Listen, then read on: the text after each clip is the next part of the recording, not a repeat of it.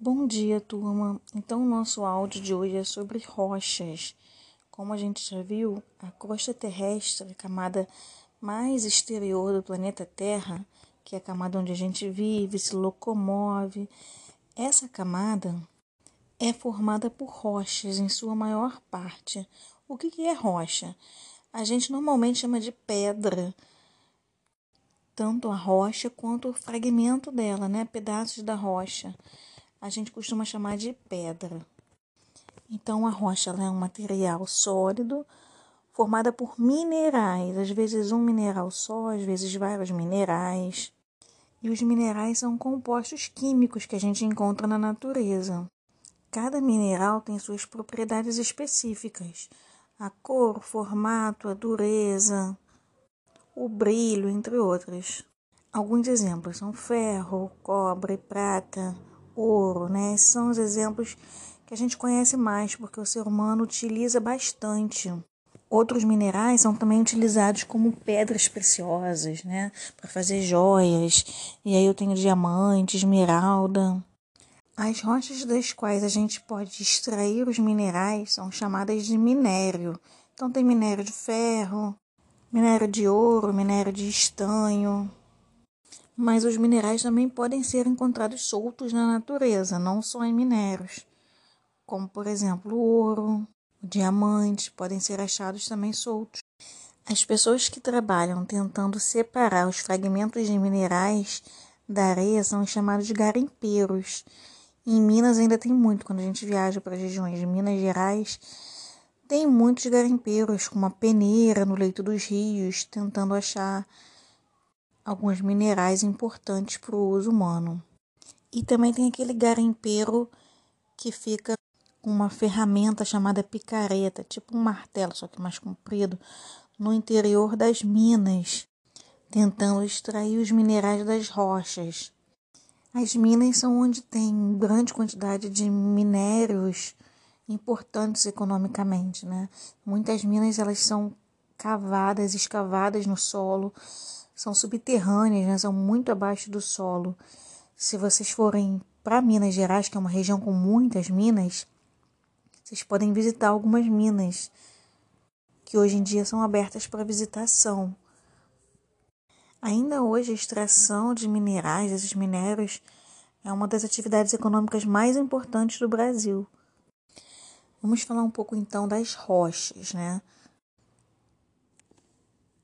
O estudo das rochas ele é importante tanto para essa questão econômica que eu acabei de falar, como também para entender as mudanças que aconteceram na crosta terrestre, como era a Terra no passado.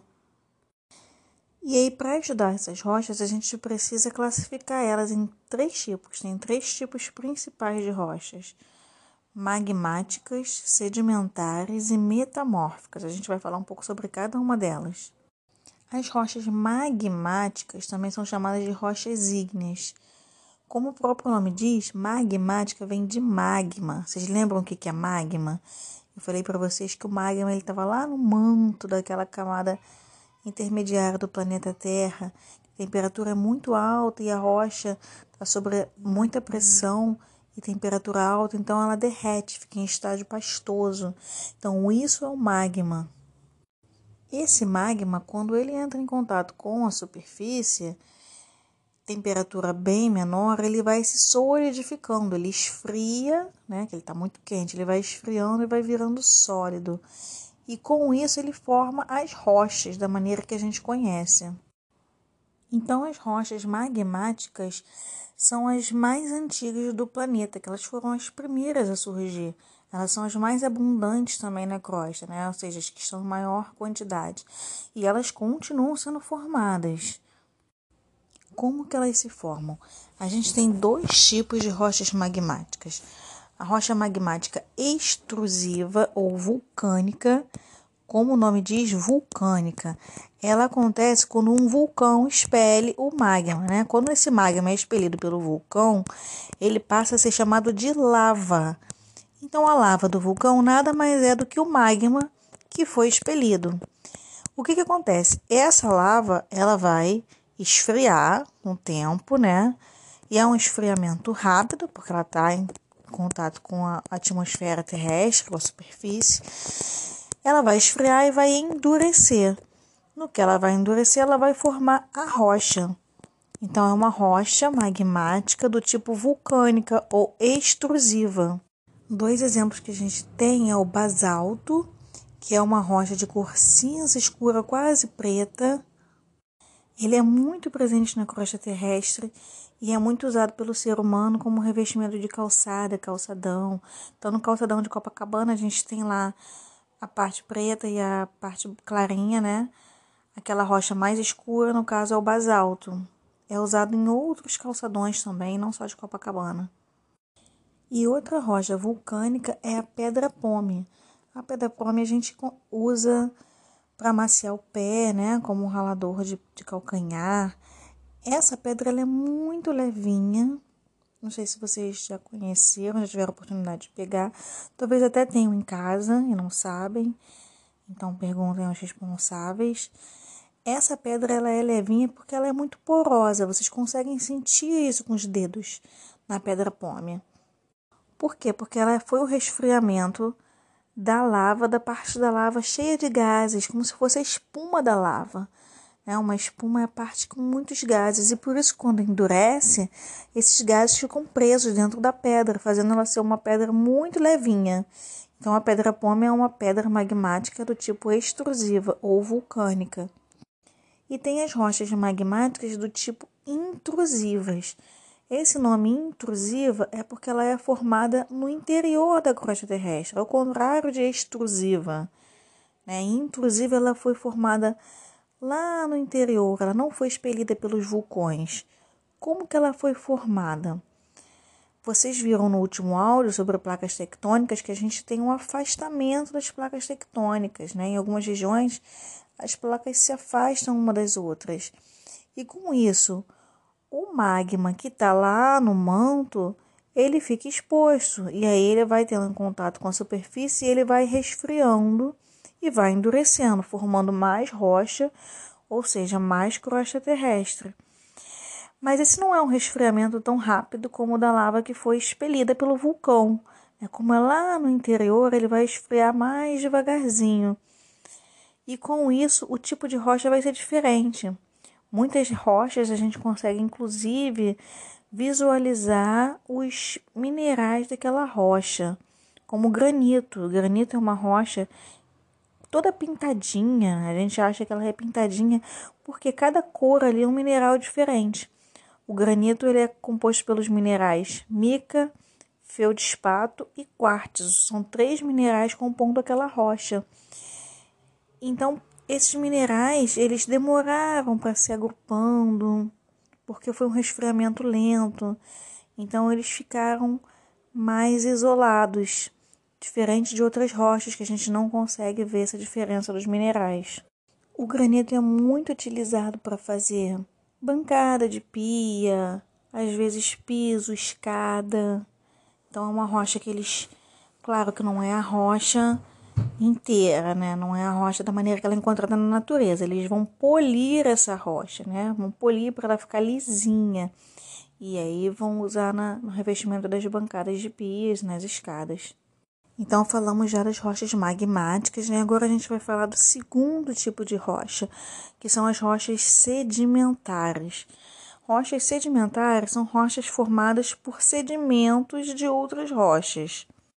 Então, quando as rochas ficam em contato com a natureza, a ação do vento, da chuva, né, da água de maneira geral, pode ser do mar, do rio, essas rochas elas vão se desgastando e vão soltando fragmentos que a gente chama de sedimentos.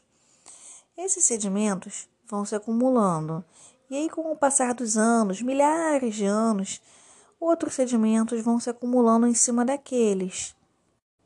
Então, vão sendo formadas camadas de segmentos que vão se compactando e aí formam uma rocha. As rochas sedimentares, elas são rochas em camadas. São camadas de sedimentos que foram se agrupando ali ao longo de milhares de anos. E entre uma camada e outra, eu posso até encontrar fósseis. O que, que são fósseis? São vestígios de seres vivos que viveram há milhares de anos atrás. Pode ser um fragmento de osso, um fragmento de uma concha, ou pode ser apenas a impressão do fóssil na rocha, né? O formato que tinha o esqueleto dele. Mas depois a gente volta a falar sobre os fósseis. Vou falar para vocês alguns tipos de rochas sedimentares. Os exemplos principais são calcário, arenito e argilito. O calcário tem uma substância chamada carbonato de cálcio, existente em conchas de moluscos, esqueletos de corais, outras rochas. Então, o calcário ele é muito utilizado na produção de cimento, de cal e no preparo do, so do solo para agricultura, por causa do carbonato de cálcio. O arenito ele é formado por pequenas partículas que formam a areia. Então, ele é usado na fabricação de vidro e em construções. E o argilito é composto principalmente de argila. A argila serve na fabricação de vasos, tijolos, telhas, panelas, objetos de cerâmica. Então, esses são exemplos de rochas sedimentares, né? que são aquelas rochas em camadas, porque foram sendo formadas por sedimentos em milhares de anos. Essas camadas podem ser, inclusive, de colorações diferentes na mesma rocha. Agora a gente vai para o terceiro tipo de rocha, que são as rochas do tipo metamórficas. Metamórficas vem da palavra metamorfose. Já ouviram falar em metamorfose? A gente fala que a lagarta sofre metamorfose e vira borboleta. Então, metamorfose nada mais é do que uma transformação. Então, as rochas metamórficas são rochas que sofreram uma transformação de um tipo de rocha para outro tipo de rocha. Por exemplo, pode ter sido uma rocha magmática, uma rocha sedimentar ou uma outra rocha metamórfica que sofreu uma alteração e virou outra rocha. Geralmente, essa alteração ocorre quando ela afunda na crosta terrestre e ela sofre muita pressão e altas temperaturas isso faz com que mude o rearranjo dos minerais na rocha ou mesmo a composição dessa rocha. Alguns exemplos de rochas metamórficas: o gneiss, a ardósia e o mármore. O gneiss era uma rocha magmática, ele era o granito que sofreu essa, essa alteração devido à alta pressão e temperatura e teve os minerais rearranjados. Então a composição é a mesma feldespato, quartzo e mica, só que os minerais estão rearranjados de outra maneira, então forma outra rocha, que é o gneiss. A maioria dos morros que a gente conhece são compostos por essa rocha. O Pão de Açúcar, o Corcovado, morros da Serra do Mar. A ardósia é uma rocha metamórfica formada a partir de rochas sedimentares. Rochas sedimentares ricas em argila que sofreram uma transformação e viraram a ardósia, que é muito utilizada em piso, tem muito piso de ardósia, principalmente em área externa. E o mármore é a transformação de outra rocha sedimentar, do calcário. Então, o calcário, quando sofreu alta temperatura e pressão, vira um mármore, que é muito utilizado para fazer esculturas, tem muitas esculturas em mármore, também bancada de pia, revestimento de escada. Então, esses são os três tipos de rochas que a gente encontra na natureza. Essas rochas, elas não são definitivas, elas podem passar por um ciclo, né? Uma pode transformar na outra. Então, como eu falei, as rochas metamórficas, elas sofreram uma transformação e viraram outra rocha. Mas essa rocha, se afundar lá no manto, ela pode derreter, qualquer rocha, né? Pode virar um magma pastoso. E aí, depois, essa rocha pode virar uma rocha magmática, né? Se esse magma é expelido pelo vulcão ou lá no interior da crosta terrestre mesmo, se ele resfria e endurece, essa rocha passa a ser agora uma rocha magmática. E uma rocha que vai ser, as rochas vão se fragmentando e com o tempo se formam rochas sedimentares. Então as rochas podem passar por esse ciclo de uma rocha virar outro tipo de rocha.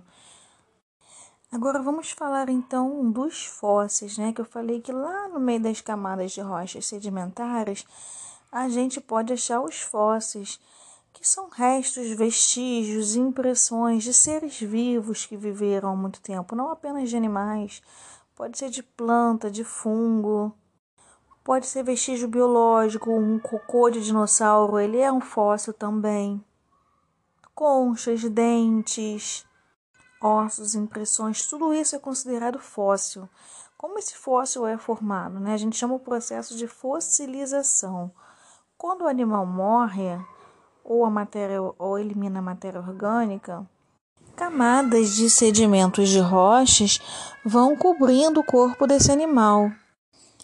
As partes moles desse animal vão se decompondo, mesmo no meio dos sedimentos, e vão ficando as partes mais rígidas, né? os ossos. Ou elas podem sendo substituídas por minerais, ou mesmo formar impressões na rocha, né? a marca de como era aquele corpo do animal, ou mesmo a pegada de um animal pode ficar o formato dela naquela, naquele sedimento e com a formação da rocha sedimentar, isso fica guardado ali no meio da rocha como um vestígio de um animal que viveu há milhares de anos.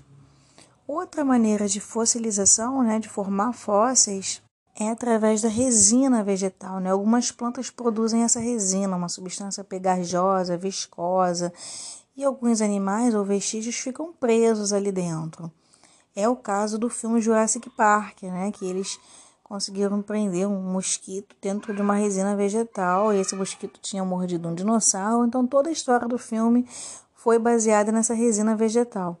O nome dessa resina é âmbar. Também muita gente fala do âmbar, hoje em dia vendem colar de âmbar.